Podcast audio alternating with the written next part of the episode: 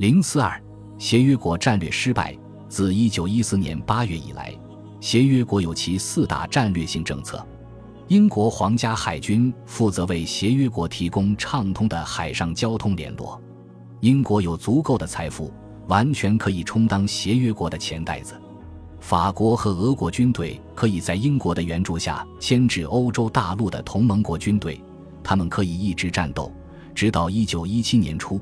基奇纳伯爵预测出双方军队都已精疲力尽，然后英国的新军可以果断加入陆地战，给同盟国致命一击。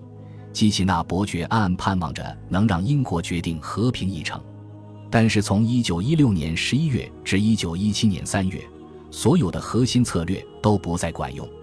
11月底，美国政府建议美国银行家停止向交战方放贷。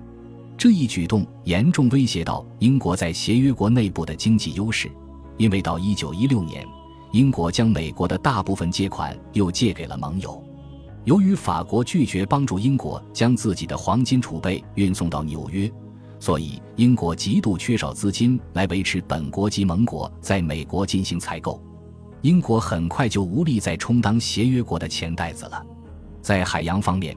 英国的盟友将皇家海军视为一张王牌，他们很容易忽视它对削弱同盟国所起的作用。当法国政治家和未来战时总理乔治·克列孟索得知，如果让皇家海军舰队冒险进入北海的话，他将击沉德国舰队。对此，他回答说：“这就像在水里打了一个洞，但不会赢得战争。”鉴于英国大舰队不能给德国致命一击。他这种轻蔑的态度是可以理解的。一九一四年以前，英国人认为，如果战争来临的话，他们会再一次像特拉法加战役一样，给德国海军以沉重的打击。但是让他们失望的是，德国公海舰队在数量上处于劣势，他们无异于和英国大舰队交战。德国舰队将潜艇、水雷和伏击结合在一起，削弱了英国大舰队的优越性。英国对海面仍然严防死守，最终德国海军将领经历失败后才相信，他们唯一的希望是通过发动全面的潜艇进攻来决定战争的走向。然后，在一九一七年二月一日，德国宣布向协约国发动无限制 U 型潜艇战。英国仅在四月份就损失了五十多万吨位的商船。有些人开始对皇家海军能否保护协约国的海上通信表示怀疑。一九一六至一九一七年的秋冬时节，由于伤亡人数不断增多，通货膨胀日益严峻，而且食品严重短缺，俄国军队和民众的士气濒临崩溃。俄国警方和特工报告显示，大多数俄国人认为他们不可能赢得战争，俄国应该实现和平。最终的结果是。一九一七年三月，爆发了一场革命，沙皇政权垮台，临时政府接替了沙皇政权，并很快向其盟友保证俄国会继续参战。但是，临时政府的对手彼得格勒苏维埃政府出现后，这一承诺似乎成了一句空话。而且，俄国的新任总司令阿列克谢耶夫将军告诉其盟军，他们的军队纪律涣散，溃不成军。在夏天之前无法发动进攻，这一点非常重要，因为在一九一六年十一月，虽然英法联军先前战败了，但仍旧不屈不挠。英国和法国将领在上第一会面，一起说服他们的政治领导人，在一九一七年实行的政策应该和一九一六年的大致相同。各盟国都会再次发动进攻，以配合盟军的行动。一九一七年二月。他们在彼得格勒又召开了一次会议，旨在和其西方盟友共同协商1917年的策略，但未能形成决议。尽管法国不断施压，但俄国还是拒绝在春天和整装待发的英法联军共同发动进攻。虽然俄国也在施压，但英国和法国坚称，他们部署在萨洛尼卡的部队仍将处于防御状态。其实并非所有人都赞同再次实行1916年的计划。1916年12月，劳合乔治代替赫伯特·阿斯奎斯担任英国首相。他上台后承诺要对德国实施彻底的打击，也下定决心将英国的伤亡人数降到最低。因此，在一九一七年初，乔治出席了协约国在罗马召开的会议，希望法国和意大利能在伊松佐河前线对奥匈帝国发动强有力的进攻，夺回的里雅斯特港和伊斯特里亚半岛。他希望意大利能同意这一行动，因为他承诺让意大利瓜分他们觊觎已久的领土。法国会这样做的原因是，这样一来能减轻对俄国的压力。因为他没有要求西线前线取消进攻，只是推迟行动，但是最后却失望而归。截至一九一六年十一月，意大利军队总共发动了九次进攻，试图攻破伊松佐河防线，损失了六十多万人，但都以失败告终，未能到达卢布尔雅纳平原并进军维也纳。意大利总参谋长路易吉·卡多尔纳将军拒绝了劳合乔治的提议。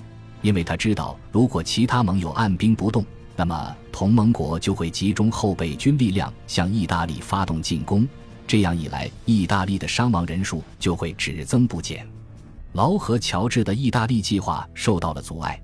不过，尼维尔将军接替霞飞担任法国总参谋长后，向他提出了另一个选择。乔治对此很高兴。尼维尔将军声称，一两天的大规模炮击就能突破德军防线。而且他提议，英法联军应该在春天发动两次协同进攻。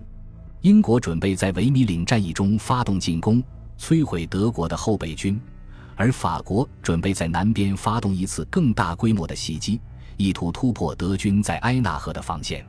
劳和乔治对这一计划表示大力支持。不过，帝国总参谋长黑格将军和威廉罗伯逊爵士并不赞同这个做法。因为他们担心尼维尔是个骗子，而且他们原本的计划是在佛兰德斯发动攻击，以解放比利时沿岸地区。但是尼维尔的计划对他们形成了阻碍。不过，在一九一七年二月的加莱会议上，经过激烈对峙后，他们达成了一致：英国远征军暂时归尼维尔将军指挥。英国将领都对尼维尔的计划表示怀疑。短短几天之内，法国就损失了将近十万人。之前本就士气不高，这样的结果让法国大部分士兵意志消沉。尼维尔的继任者是贝当将军，他上任后立即结束了尼维尔的进攻策略，决心为军队建立军火储备，并打算在协约国新晋成员美国加入后再发动一次重大攻势。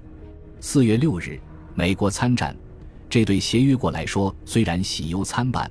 但几乎是一九一七年春天唯一鼓舞人心的事件。伍德罗·威尔逊几乎像忧虑普鲁士军国主义一样忧虑协约国的帝国主义和英国的海军主义，因此故意不签署《伦敦公约》。这样一来，美国成了参战国，并非协约国盟国。事实证明，美国人其实对战争毫无准备，一直到一九一八年。他们才能给新伙伴提供重要的军事援助，因此在战争后期，协约国开始极尽所能地从美国获取最多的兵力和资源。但威尔逊的部分计划和他们本国利益背道而驰，对此他们尽可能坚持自己的初衷，不愿妥协。因此，美国参战并没有从本质上改变协约国的性质。各盟国热衷追求一己之利。他们尚未分裂的唯一原因就是恐惧，这种恐惧来自他们共同的敌人。这种貌合神离的后果就是，协约国各盟国不仅很难达成共同策略，而且他们在讨论战后清算时总是互相怀疑，毫无信任可言。协约国之间就好比出于利益关系而非爱情所结成的婚姻。恭喜你又听完三集。欢迎点赞、留言、关注主播，主页有更多精彩内容。